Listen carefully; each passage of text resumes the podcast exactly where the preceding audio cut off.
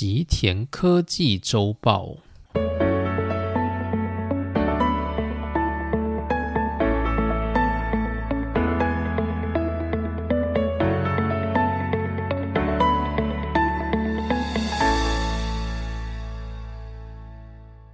大家好，欢迎来到今天的内容。那这周呢，时间又不幸延误，我又没有办法在星期日好好的上传了。那主要的原因是因为我本来预计我的上周日应该会有录音时间。然后我可以就是悠闲的在家把录音准备好，然后再上传。但其实我上周末的两天呢，就是去了日本的一个叫做伊势的地方，就是伊势志摩，它就是在我们三重县的下面，大概开车一个半小时左右吧。那在回程的过程当中呢，就因为有一些种种原因，所以导致呢，就我回程的时间就拖得很晚，我一直到就是星期日晚上的十点才回到家，所以就几乎没有录音时间了。那因为我每一集大概都希望自己有四十分钟左右的时间，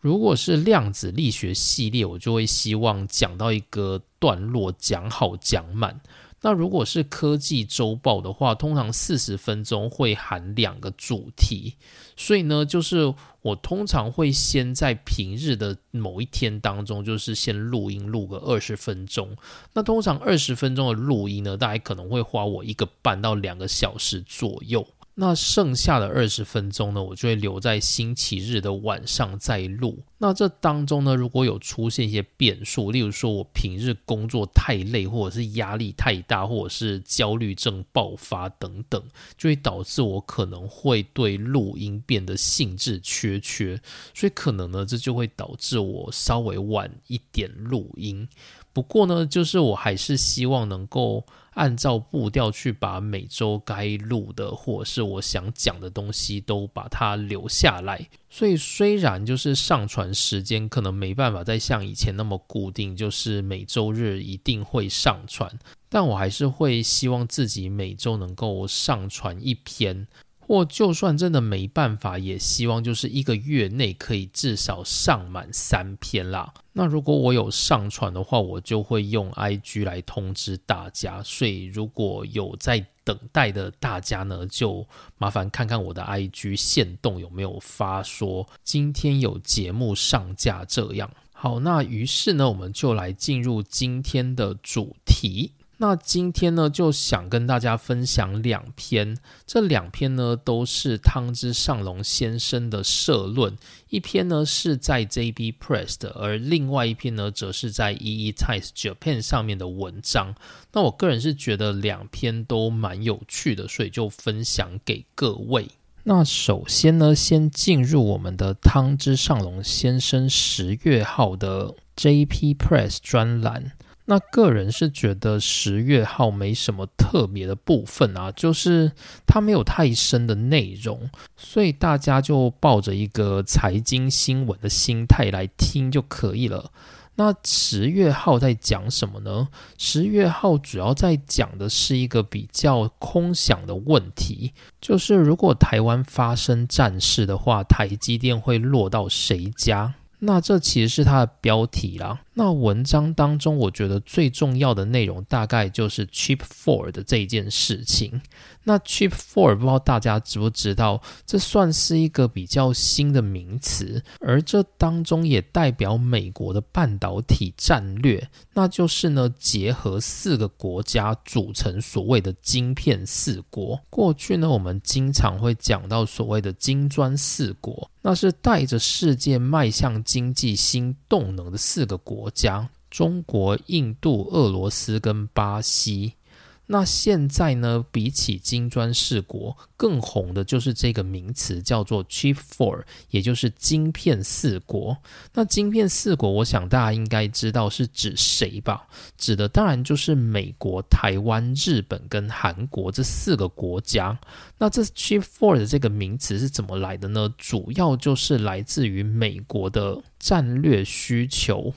那于是呢，我们今天就来看看汤之上龙先生他的十月号在讲的部分。美国因为战略问题呢，而积极拉拢三个亚洲半导体强国，希望共组成所谓的晶片四国。那美国这个梦想真的能够实现吗？这个晶片四国真的没有问题吗？那于是呢，就让我们来看一下这个十月号它到底在讲什么。那汤之上龙十月号在一开始就先谈了一个台湾新闻，也就是今年八月三号的时候，美国众议院的议长佩洛西访台，而访台最主要的目的，当然就是希望能够跟台湾的政治元首，也就是蔡英文总统会谈。那这个风波，我想大家如果是在台湾，一定都感受得到。连我在日本，就是我都有看到相关新闻，甚至日本的媒体呢，也都大幅的报道，就是裴洛西访台的消息。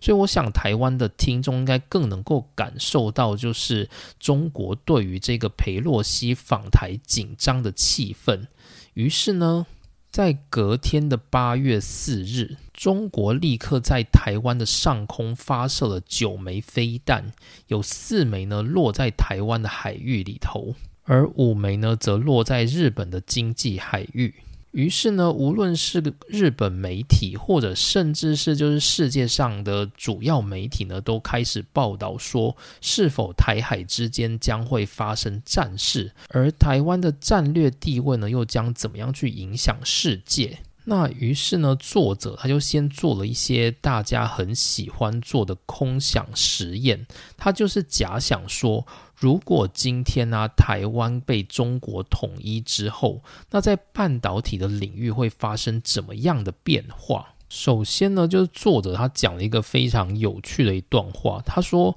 他认为啊，就是中国他不可能把飞弹射到台积电上面，但是呢，中国一定会主张说台积电是他们的。那作者呢，首先就先梳理一下台积电在各个纳米制程的市占率。首先呢，台积电已经量产了五纳米制程，而三纳米制程呢，也逐渐开始进入试产阶段。而台积电呢，它在十纳米下最尖端的逻辑晶片，在世界占有百分之九十二的市占率，而剩下的八趴呢，才是轮到韩国的三星。好，所以三星它虽然口口声声说要赢台积电，但大家其实看一下，就是两者之间的悬殊还是蛮大的。那接着呢，就是我们不要看台积电，我们来看台湾整体的话，在十到二十二纳米的逻辑制程市占率有百分之二十八。而二十八纳米到四十五纳米的制程呢，市占率只有百分之四十七；四十五纳米以上的制程呢，在世界的市占率也有百分之三十一。而记忆体的部分呢，不是台湾的强项，所以市占率呢，大概就只有全世界的十一 percent 左右。剩下的类比晶片呢，或者是光元件等等的市占率也不高，大概只有三趴左右。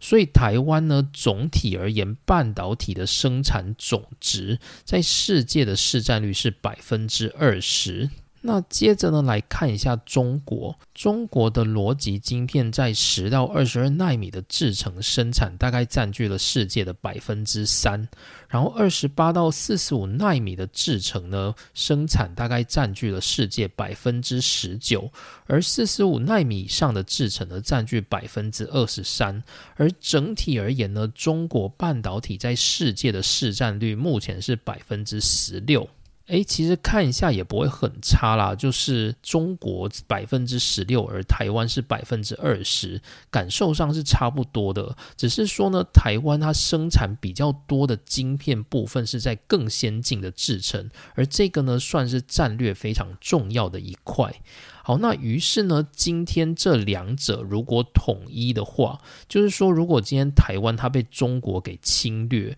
成为中国领土的一部分的话，那中国半导体在全世界的市占率将来到十六加二十，也就是三十六 percent 这么多。意思就是说呢，全世界大概有将近四成的半导体都来自中国这个国家，那包含了台湾。所以这想想，其实对美国人是非常危险的事，尤其是最先进的台积电制程还落在中国的手里，那绝对是非常非常要不得的。所以作者的想法是，美国他对这件事一定会竭尽所能的去阻止，而且要保证就是十纳米以下的这些制程技术不会流落到中国的手中。那于是呢，美国现在就有了所谓的反制政策，而这个政策呢，就是所谓的美台日韩的半导体同盟，叫做 Chips Four。那这个 Chip Four 的概念是这样子：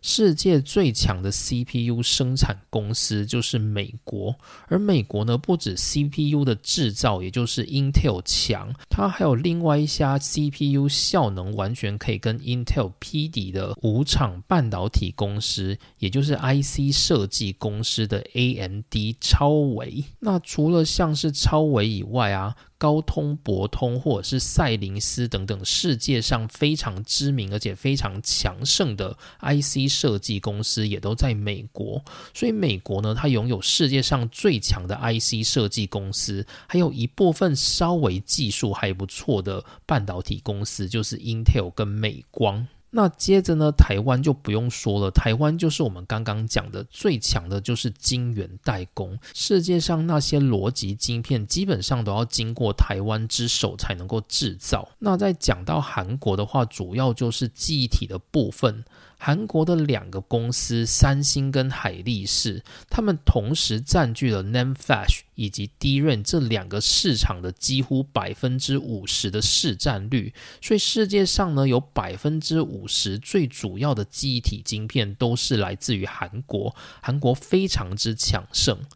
好，那剩下一个是日本。日本有什么东西呢？日本呢？如果你今天要说半导体厂的话，好啦，它是有最强的公司，也就是 Qxia，主要生产的是世界第二大阵营的 NAND Flash 快闪记忆体。不过这倒不是 Chip Four 里面日本重要的一个优势，日本更重要的优势呢，其实是半导体的制造设备。就是我们先前就讲过，世界上的几大半导体设备商，不是美国呢，就是日本，几乎你找不到其他家公司。那知名的公司呢，当然最主要的就是 TEL，也就是东京威力。那接着呢，还有像是制造洗净设备的 Screen。或者是我们之前讲过，就是后工程里面那些一大堆的公司，所以这个 Chief Four 四国呢，如果可以团结起来，他们几乎就是一个无敌状态，而且可以自给自足。那如果他们可以联合起来一起对付中国的话，那就更好了。他可以把中国打得体无完肤。那根据计算呢，如果今天这个 Chip Four 呢，他们组成一个巨大的联盟的话，全世界有百分之六十九的晶片都是要由 Chip Four 来生产，这表示 Chip Four 它几乎零价，或者是甚至掌控了世界的半导体经济地位。所以大家想想就会觉得，哎，这真的蛮完美的啊！我们组成一个 Chip Four，我们就可以共同去对抗中国，不要让中国崛起做大。那这样不是很好吗？这样我们就能够给中国一个下马威，让中国呢无法再继续猖獗下去。但事情呢，绝对没有想象中这么美好。Chip Four 呢，他们其实也是一个非常为难的组织。那这个为难的点呢，当然绝对不是美国。大家只要去想想看，美国它的半导体结构，就会知道，美国他们以 IC 设计为重嘛。所以美国呢，它基本上下单的对象不是韩国、日本，就是台湾。所以它不会对中国下单。因此呢，美国只要说我不跟中国好，我不想跟中国交易，那绝对没损失。是啊，因为美国交易的对象大致上就是日本、台湾跟韩国这三个国家而已，不会碰到中国吗？可是呢，对日本、台湾、韩国这三个国家就不一样了。首先，光日本它就绝对没有办法放弃中国去跟中国交恶，主要的原因是因为中国它是世界上的半导体制造设备最大的市场，从半导体制造设备需求的。规模来看呢，中国它是世界第一。它在二零二一年的时候呢，总需求达到了两百九十六亿美元。那相较之下呢，第二名是台湾，台湾大概是两百四十九亿美元，第三名则是韩国，在两百四十九亿美元左右。那之后呢，才是日本跟美国这两个难兄难弟。日本在一年需求的半导体制造装置市场大概是七十八亿美元，而美国是七十六亿美元，都非常的低啊，就几乎是台湾、韩国跟中国的三分之一不到。所以呢，可以说韩国、台湾、中国他们几乎各抓取了世界百分之三十左右的。半导体制造设备需求市场，因此，如果今天日本加入所谓的晶片四国去跟中国交恶的话，很大的一个问题点就是它。必须要去放弃中国的营收，也就是百分之三十的营收，它必须要放弃掉。这怎么可能？你叫一个企业明年跟大家说：“哎，不好意思哦，我们今天这个公司明年营收要直接变为现在的七成，主要是因为我们要听美国的话，做一个乖乖牌，我们不再接中国的订单了。所以呢，明年开始我们的业绩就会直接减少三成哦。”如果你听到有公司他这样说的话，你隔天就要看到它股价直接崩到底，百分之百陷入衰退，这公司的股价还不跌到烂掉。所以对日本而言呢，它是没有办法这么轻易的放弃中国市场的，因为它的市占实在是太大了。所以日本呢，他们会加入 Chip Four 共同去制裁中国这件事情是有疑虑的。好，那接着看一下韩国跟台湾。韩国呢，我们先前有讲过，三星有一部分很主力的 NAND Flash 制造工厂在中国的西安，而海力士呢，在中国的大连也有主力的 NAND Flash 工厂，主要是过去继承就是来自 Intel 的工厂。所以，对于台湾跟韩国而言，他们其实没有办法那么轻易的去跟美国结盟。原因是因为他们在中国有很高的利益存在。所以呢，这个叫做“晶片四国”的国际提案呢，正在开始发酵。不过呢，就是大家也不要真的把“晶片四国”当一回事。主要的原因就是我们上述讲的这些问题，“晶片四国”当中的日本、韩国跟台湾，其实他们对对于中国都是没有办法那么轻易去敌对的，我们也没有本钱去跟中国敌对。好，那接着呢，我们再讲一下半导体以外的事情。上个月，美国的参议院外交委员会在九月十四号的时候呢，他们提出了一个议案。台湾在先进制程占据了世界百分之九十二的市占率，因此呢，对美国有很重要的战略地位，所以美国有义务要对台湾进行军事支援。因此，美国决议要对台湾进行六十亿美元左右的军事支援，这就是所谓的台湾政策法案。于是呢，现在国际情势看起来，台湾因为掌控世界重要的先进制程，而成为美国在军事防卫上很重要的考量范围。但是呢，台湾真的发生战事的时候，美国到底会不会来帮忙？韩国、日本呢，会不会来帮忙？这其实还是另外一个问题。那于是呢，作者他最后也没给出定论啊。他最终的结尾是讲说，他希望战争不要发生。但如果战争真的不幸发生了，那最好呢，现在就开始想对策才是最重要的事。于是呢，这就是今年的十月号的 JB Press 汤之上龙先生的社论。那接着呢，我想带大家来看另外一则评论。那这则评论呢，也是汤之上龙先生他写的，他写在就是《E E Times Japan》的八月号的部分。就其实汤之上龙先生每个月都会发两篇社论，那分别就是发在 J B Press 还有《E E Times Japan》这两个平台上面。那我两个其实都会看，不过我通常就会斟酌哪一个比较有趣，然后再挑出来讲。通常 JB Press 的内容会比较像是跟商业相关，它的技术性质呢会稍微没那么多，然后会比较有趣一点，所以我通常都是讲 JB Press 的部分。那 E Times 呢，有些部分因为它会平息关于日本的一些特点，所以我觉得蛮有趣，就会拿出来参考。那今天呢，我想跟大家介绍八月份，我觉得还蛮有趣的。它主要是在讲说日本的前工程的设备为什么市占率节节衰退。那首先，前工程是什么呢？前工程大概就是我们在所有你可以看到的晶圆厂所制作的那些晶圆工程，例如说黄光微影，或者是蚀刻、薄膜沉积、离子布置，或者是高温处理的工程等等，这些呢，我们通常都会叫做前工程。那它主要就是跟后工程的，就是像是。封装啊、切割啊、打线啊这一类的工程分开，所以我们就称前面这些在半导体晶圆上面的工程叫做前工程。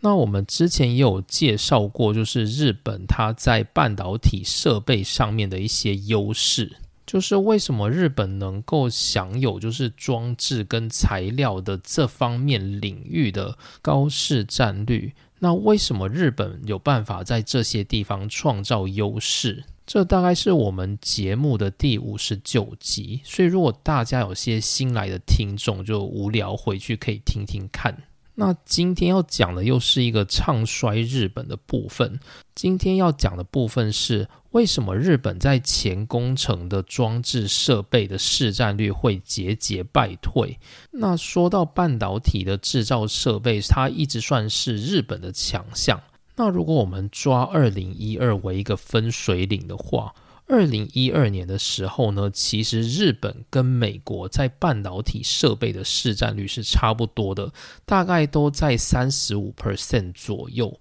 那我们知道，现在美国算是世界上半导体设备最强的国家。光你想到美国呢，想到半导体设备，大概就可以提出两到三家很知名的公司。例如我说 Apply Material，它是世界最强的半导体设备公司。或者我讲 Lam Research，或者是 KLA 等等，这些都是美国很强的公司。接着讲到欧洲的话呢，我们就会谈到艾斯摩尔。那整个欧洲也就只有那一家啦。虽然艾斯摩尔很强，不过欧洲就只有那一家半导体设备。那接着我们再来看日本。日本在过去啊，其实半导体设备商还蛮多，很厉害的公司。那首先最强的莫过于就是日本现在最强的半导体设备公司，也就是 TEL 东京电子。那除了这个之外呢，日本还有比较有名的，像是 Hitachi，就是日立。可是日立呢，它其实从很早开始就进入衰退状态，所以也很难称作就是半导体设备的大厂，很难去跟美国竞争。那接着呢，我们还会讲到 Screen，就是在做洗净设备的公司，大概呢是这几家。好，那二零一二年是一个分水岭。二零一二年以前呢，其实日本跟美国在半导体设备的市占率是差不多的。可是从二零一二年开始呢，日本就每况愈下。一直到二零二一年呢，整个市占率来到了百分之二十五左右，所以大概掉了十 percent。而这十 percent 呢，由谁接上来呢？五 percent 左右给了美国，然后呢，有两到三 percent 左右呢被韩国拿去了，那剩下的部分呢，则由欧洲公司拿走。所以日本呢，在整个半导体设备的市占率掉了大概十 percent 左右。那大家就会想说，会不会是在哪些特殊的领域，就是日本不再享有优势，所以才会导致市占率开始下跌呢？那如果我们按照领域来看的话，这篇报道它就写到说，就是日本它在所有前工程的设备上面，每个领域呢几乎都衰退。除了光照检查的这个领域啊，就是光照啊，我们现在半导体的光照都越做越小，所以呢，我们就需要很多更精细的检查技术。例如说，像是我们在检查光照的时候，有一个很重要的机台叫做 NGR，那它主要就是能够去比对光照跟设计案，然后去抓出那些光照当中。很微小的 hotspot 就是一些问题点的所在，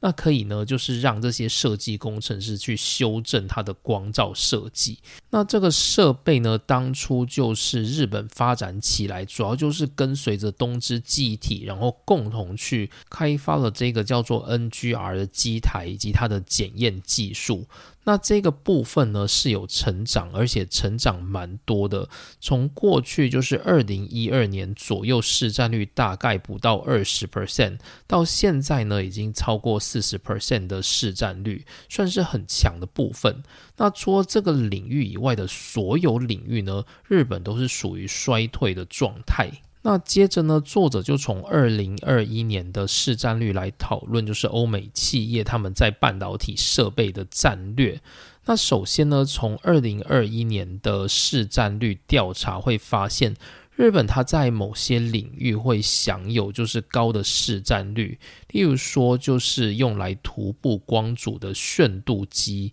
或者是热处理装置，或者是一些洗净装置，日本算是有独占的领域。不过这些领域呢，相较于欧美那些市占率强的领域来说，它都算是就是比较没有赚钱的领域。就是说呢，以日本它独占的领域来看，它的所有的领域的市场规模呢都不超过五十亿美元。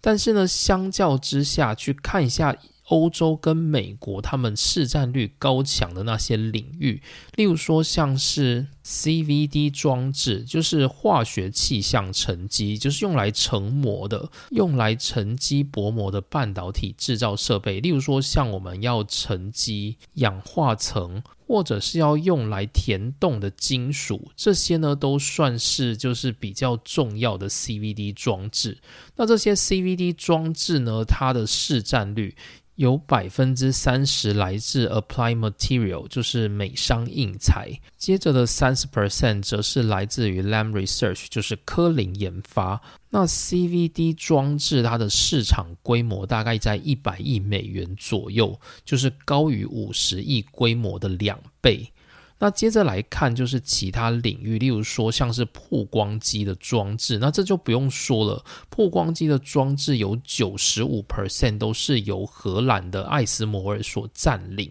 而曝光机设备呢，因为它是半导体工程的心脏，所以它的市场规模一定很高。它落在一年的市场规模是一百六十四亿美元左右，那几乎呢都由艾斯摩尔所独占。那另外十科的领域也非常的受欢迎。就是讲到十科的重要性的话，大家可以回去听我们就是七十三集的部分。那我们就讲到为什么十科那么的重要。那十颗设备呢？它的市场规模也来到了，就是一年大概在一百八十亿美元左右的规模。而在这个十颗设备里面呢，有百分之五十左右是由 Lam Research，也就是科林研发给占领。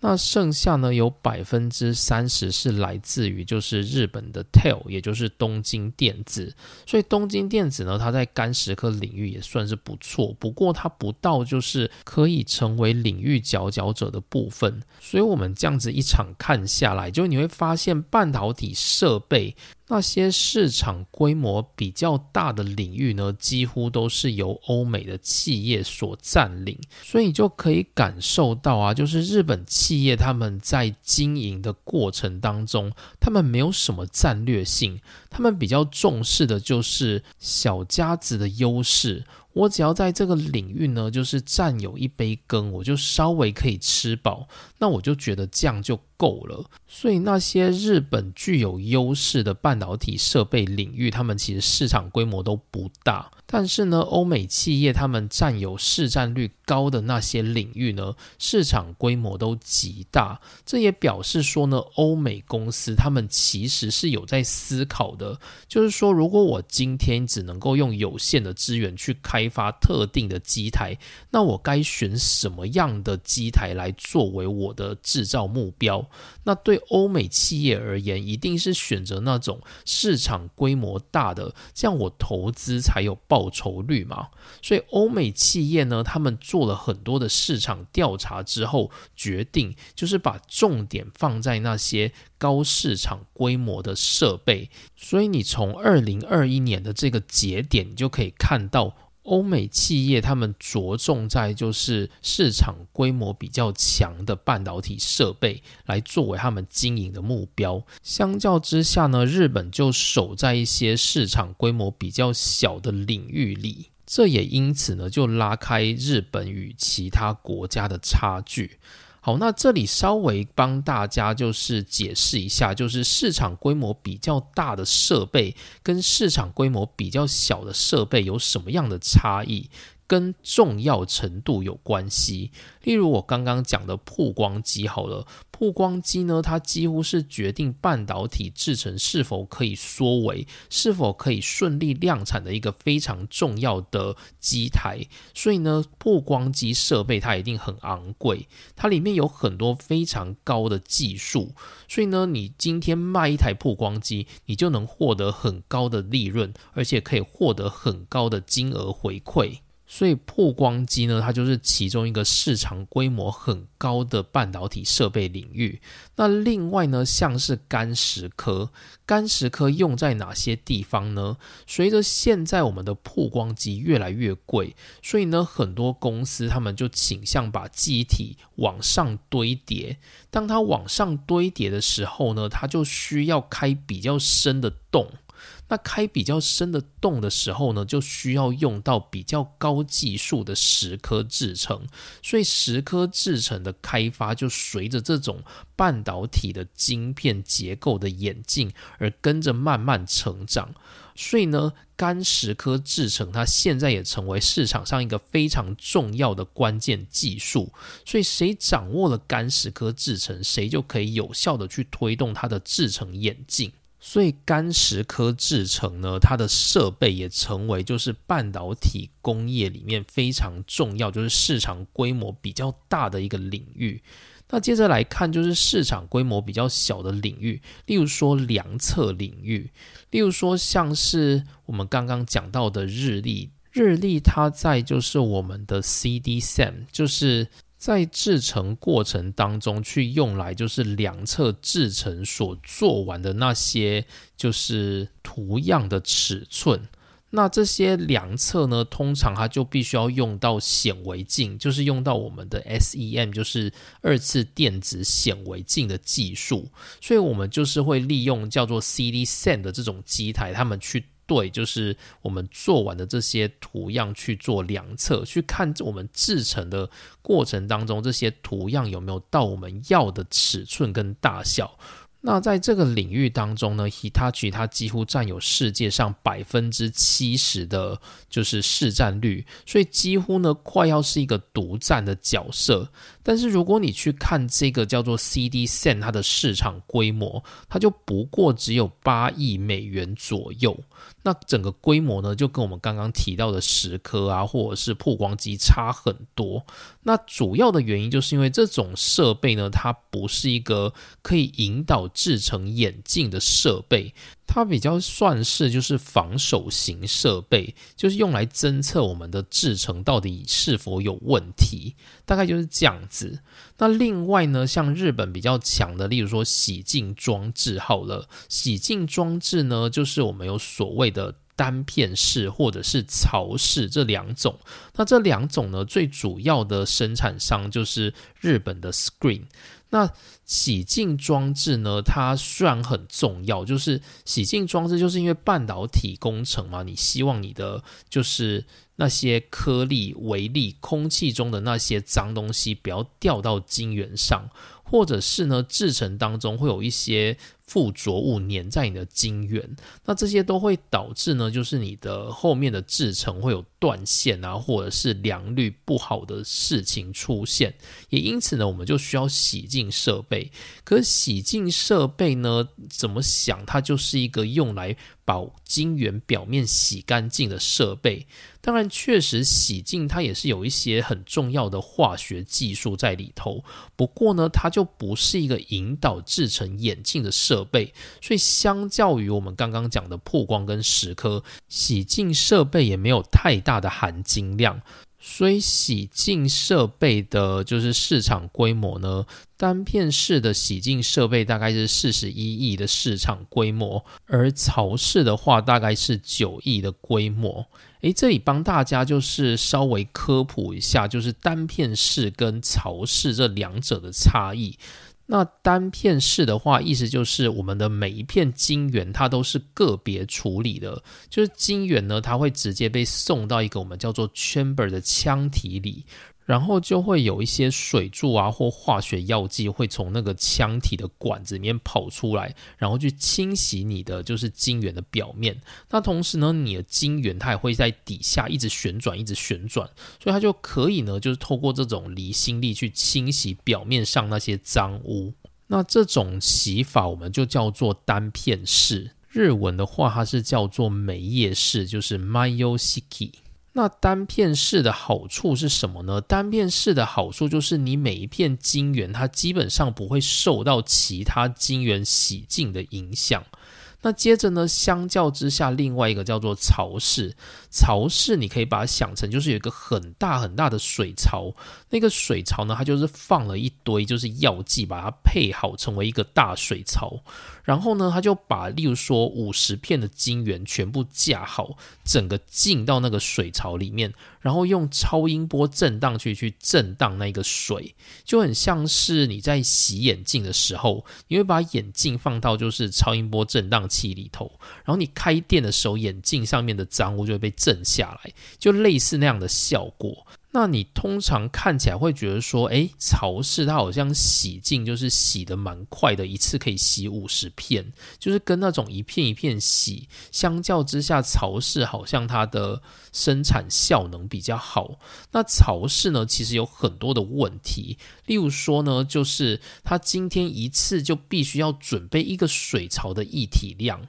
所以呢，它今天要洗这些液体呢，洗完之后就要一次丢掉这么多的。液体量，所以整体而言呢，其实潮式它的成本是比较高的。然后另外就是呢，在洗净的过程当中，因为是五十片晶圆一起洗嘛，所以别人人家的脏东西可能会带到自己家来。每片晶圆它表面上面的脏东西会互相影响。然后这还不打紧，还包含说，就是这些晶圆它洗完的脏东西会留在那个水槽里，那下一批晶圆呢，它又会再来洗，因为这个水槽，因为我们会有成本考量嘛。你不可能只洗一批晶圆，你就把这些水跟药剂都换掉，所以呢，你就会可能规定说，我洗了两千五百片之后换掉这个水槽，所以有可能你前一批的五十片你洗净之后，这五十片很脏，掉了很多脏东西，它们在这个水槽里，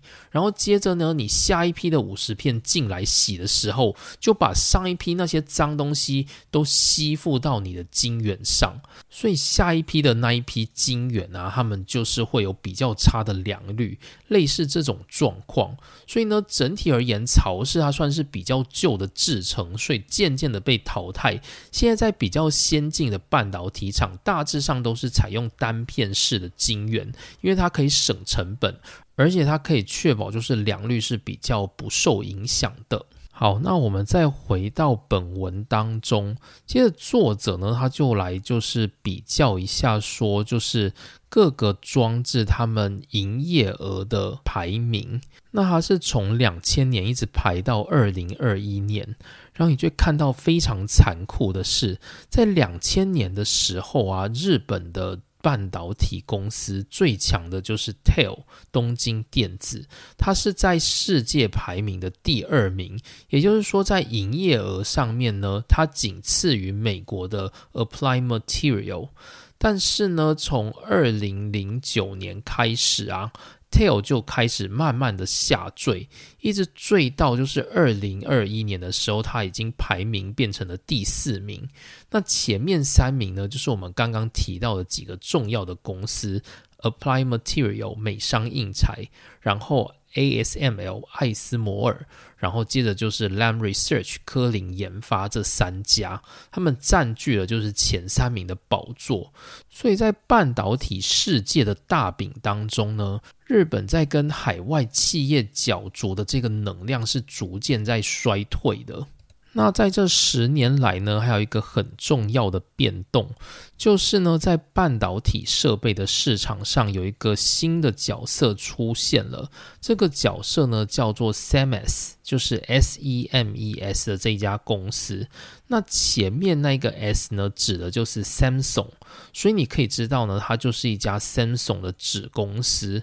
那 Samsung 的子公司呢？它诞生的原因其实是因为当时就是韩国的 Samsung，就是三星电子，然后他就希望呢，日本那些很重要的半导体设备商，例如说 Nikon、Tel 或者是 Screen 这一些公司呢，能够到韩国来制造可以供给 Samsung 专用装置的那些设备。好，那但是呢，大部分的公司他们就是很防范韩国，所以大致上都拒绝了。不过就有一个阿呆，他就答应了。这个阿呆呢，就是 Screen。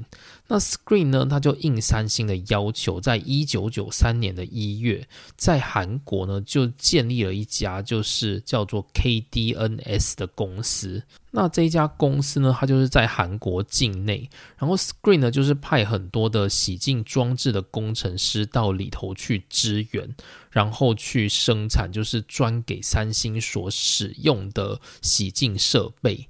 那结果呢？最后当然就被三星给骗了。三星最后就买下了 KDNS 的这一家公司，所以在二零零五年呢，这家公司就更名叫做 Semes。那其中前面的 S E 指的就是 Samsung Electronic 三星电子的意思。那不过当时 Semes 的底下呢，还有很大一部分是由 Screen 持股，所以三星那时候也不太敢大动作的对 Screen 下手。直到就是二零一零年的时候呢，Screen 它的所有的股票都被三星给买完了，所以 Semes 最后就变成三星旗下百分之百的子公司。好，既然三星旗下有一家技术高强、从日本取经来的，而且完全属于三星的子公司，那三星为什么要用 Screen 这家公司的机台呢？于是呢，三星电子之后就开始拒用 Screen 公司的机台，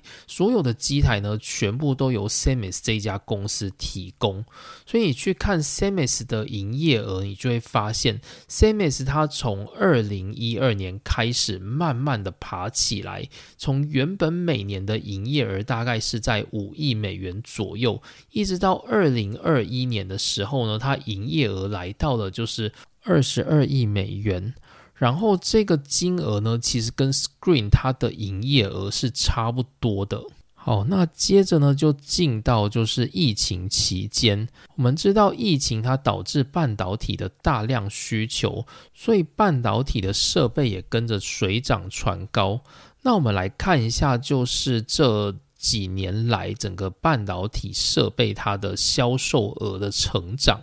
那你会看到呢，就是从二零一九年到二零二一年的时候，美商印材或者是艾斯摩尔，或者是美商科林研发，或者是 Tail，然后美商科磊这几家公司呢，它都有很明显的成长。但是你看到在底下的那些公司，例如说像是 Screen 啊，或者是日本过去很强的 Canon。日立或者是尼控，还有任源制作所等等，他们几乎没什么成长。所以呢，真正有利用到就是疫情期间成长的公司，大概在日本就只有 Tail 这一家。那主要的原因是因为 Tail 它有一部分的营运是放在干石科机台，而干石科机台它就是半导体目前先进制程生产最重要的重点机台之一。那接着作者他就比较了一下，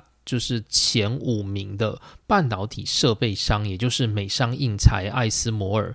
美商科林、东京电子以及美商科磊的这五家公司。那结果呢？作者想要告诉大家一件事情，就是从二零一二年到就是二零二一年的这一段期间呢，美商科林，也就是 Lam Research，它的成长非常非常的惊人。那这个成长呢，主要是用二零一二年的营业额为标准。那如果我们设二零一二年的营业额为一的话，那在二零二一年的时候呢，美商科林 Lam Research 它的成长就来到了原本二零一二年的四点六二倍。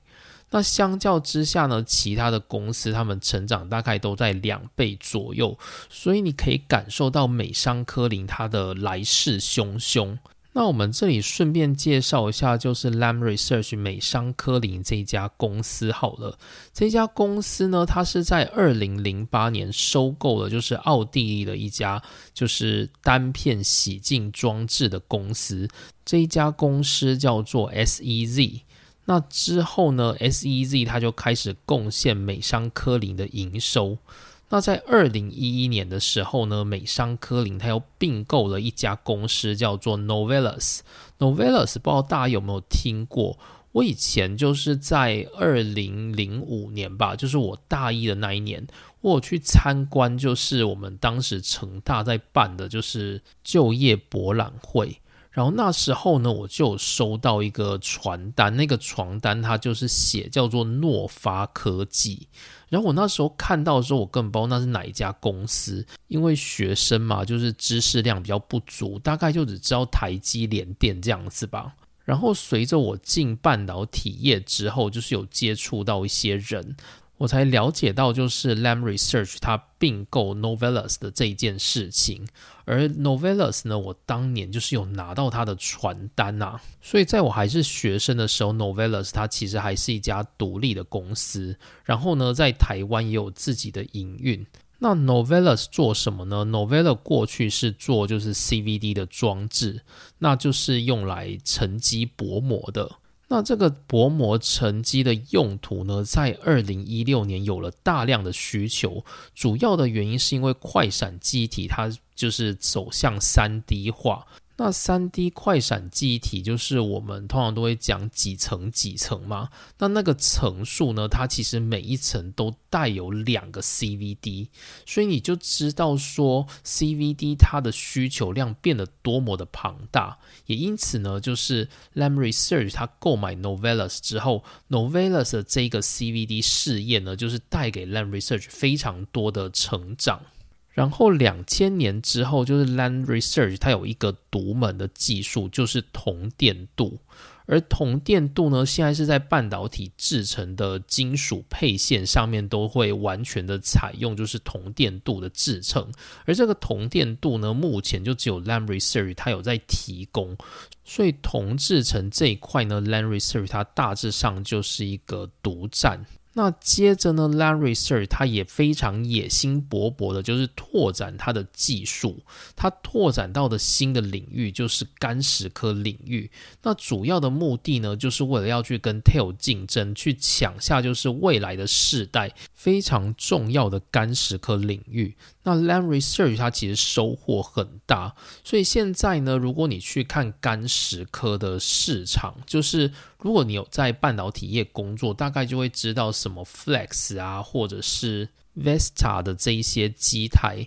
那 Flex 呢，指的就是 Lamb Research 他们所制作的机型当中的一种，而 Vesta 呢，就是 Tail 它所做的机型的一种。所以通常你在讲干石科机台，你不是讲 Lamb 就是讲 Tail，你好像很少会讲到其他的公司。那所以呢，你就可以感受到这两家公司他们在干石科领域当中的竞争。那不过呢，在这个竞争的市占率当中呢，Lam Research 它还是比较强一些的。好，那比较令人难过的部分来了，就是作者呢带大家来看，就是半导体设备领域，就是第六名以后的公司。那这些公司呢，主要就有 Semes。或者是 Screen 国际电器、Hitachi、Nikon 任源制作所跟 Canon 等等。然后作者去比较这几家公司，他们在就是二零零零年到二零二一年的这段期间的整个营业额的成长。会发现呢，这当中只有 Semes 一家韩国企业，它营业额成长了三十倍，非常的多。相较之下呢，日本那些公司啊，几乎没有一个有成长的。所以大家基本上呢，就是靠着过去那些就是基本盘继续的维持而已，没有多大的野心想要继续往上竞争。所以呢，也因此你就可以感受到日本企业他们在这。一个国际化的过程当中，他们其实是不断的就是逆潮流而走的，而相较之下呢，就是韩国企业它就非常的有野心，然后进入了这个半导体设备的领域。好，那最后呢，就说一下作者所提的结语。他认为呢，就是日本它之所以会在就是前工程的设备当中市占率节节败退，主要的原因就是因为日本大部分的企业呢都没有所谓的战略性，所以他们只想死守着自己比较安心的领域，却没有去思考说我们在这个半导体国际化的过程当中，哪些领域它是最突出的，可以花比较多心思去培养的。就日本企。业呢，他们并没有这么做。那其实这真的蛮日本的啦。就我自己对日本的感受，我也觉得日本是一个不太喜欢改变的国家。就是你可以感受到日本的企业，他们会觉得宁可做就是安心的生意。就日本呢，他们会叫做暗牌，就是打安全牌的意思。就是呢，宁可去打安全牌，也不要就是为了能够赚多一点的钱，或者是有成长的机会而去承担太多的风险。这日本企业的一贯作风。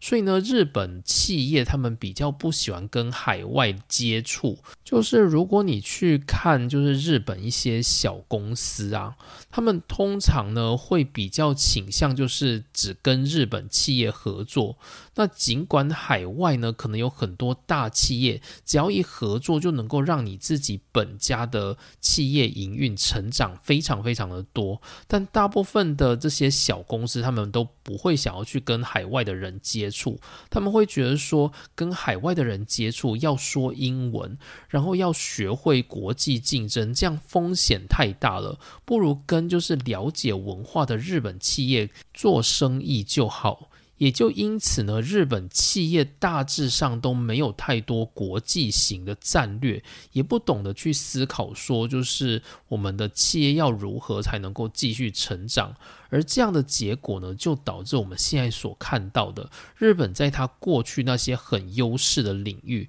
那些他原本觉得自己技术很好就能够掌握一片天的领域当中，他慢慢的节节败退，而取而代之的就是那些能够用战略性思维去对抗他们的欧美和韩国企业。那至于呢，作者有没有给日本什么样的谏言？有的，不过这个谏言呢，跟我就是过去在就是第五十九集所讲的内容是类似的。就是作者呢，他认为日本应该要掌握住自己能够有的优势，然后想尽办法能够在这个国际化的思维里面再次闯出一片天来。这是作者他给日本厂商的期许。那至于日本厂商会不会就是听到他微弱的声音，我是觉得应该不会。就我自己的感觉，我觉得日本的企业就是这个调调，就嗯，大概没办法吧。好，那以上就是我对于汤之上龙先生的《E E Times》的八月号的分享。好，那今天的内容就到这边，谢谢大家收听，我们下次见，拜拜。